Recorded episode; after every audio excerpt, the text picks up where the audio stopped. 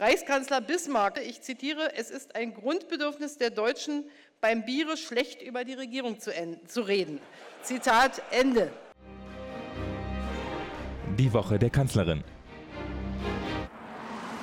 Sechs Staats- und Regierungschefs wird Angela Merkel in dieser Woche treffen. Den Anfang macht am Montag Joko Widodo, früher Möbelunternehmer, seit 2014 Präsident Indonesiens.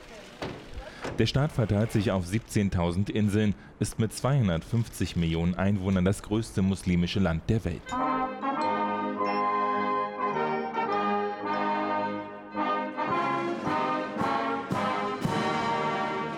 Die Kanzlerin spricht mit Widodo über seine Reformagenda, über Umweltschutz, Menschenrechte und die wirtschaftliche Zusammenarbeit.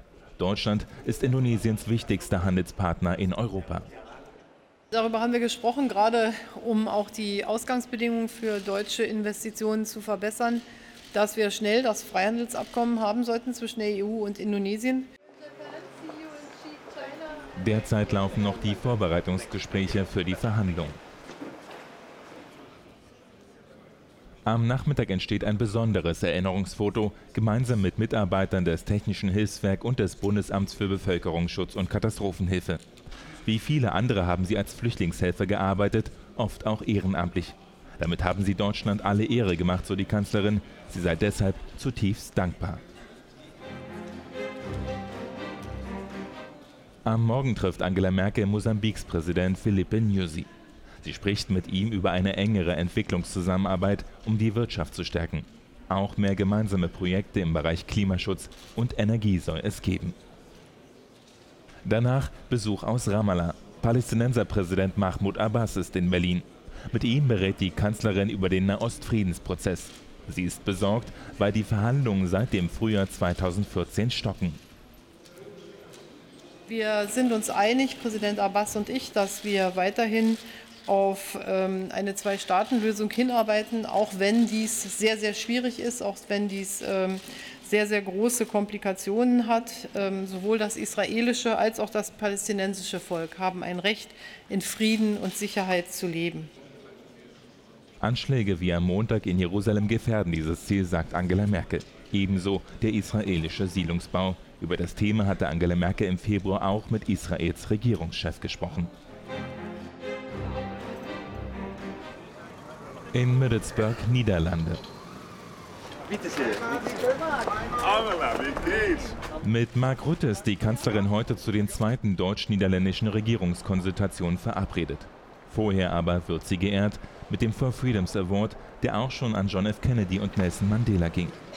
Angela Merkel wird ausgezeichnet für ihre Rolle im Ukraine-Konflikt, in der Flüchtlingskrise und ihre klare Haltung gegen Rassismus.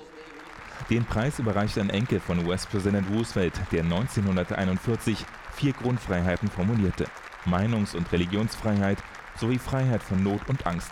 Darüber spricht auch Angela Merkel in ihrer Dankesrede. Freiheit ist alles andere als selbstverständlich.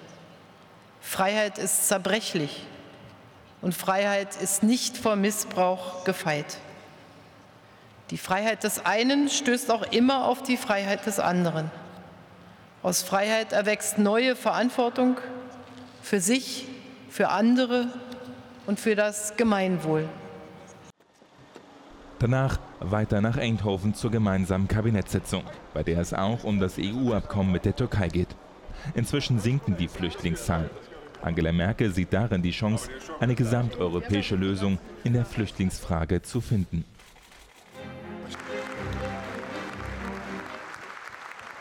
Müssen Frauen Weißbier trinken? Egal ob Weißbier oder Helles, mehr als Wasser, Hopfen, Malz und zur Gärung Hefe darf ins Bier nicht rein. Das verfügte Herzog Wilhelm IV. vor genau 500 Jahren. Das Reinheitsgebot gilt damit als ältestes Lebensmittelgesetz der Welt, so die Kanzlerin in ihrer Festrede. Deutsches Bier wurde damit zum Exportschlager. Das muss ein Gesetzgeber erst mal schaffen, eine Vorschrift zu treffen, die auch 500 Jahre später im Kern noch gilt und dann sogar noch groß gefeiert wird. Das Reinheitsgebot ist ein solcher Ausnahmefall. Mehr Informationen auf bundeskanzlerin.de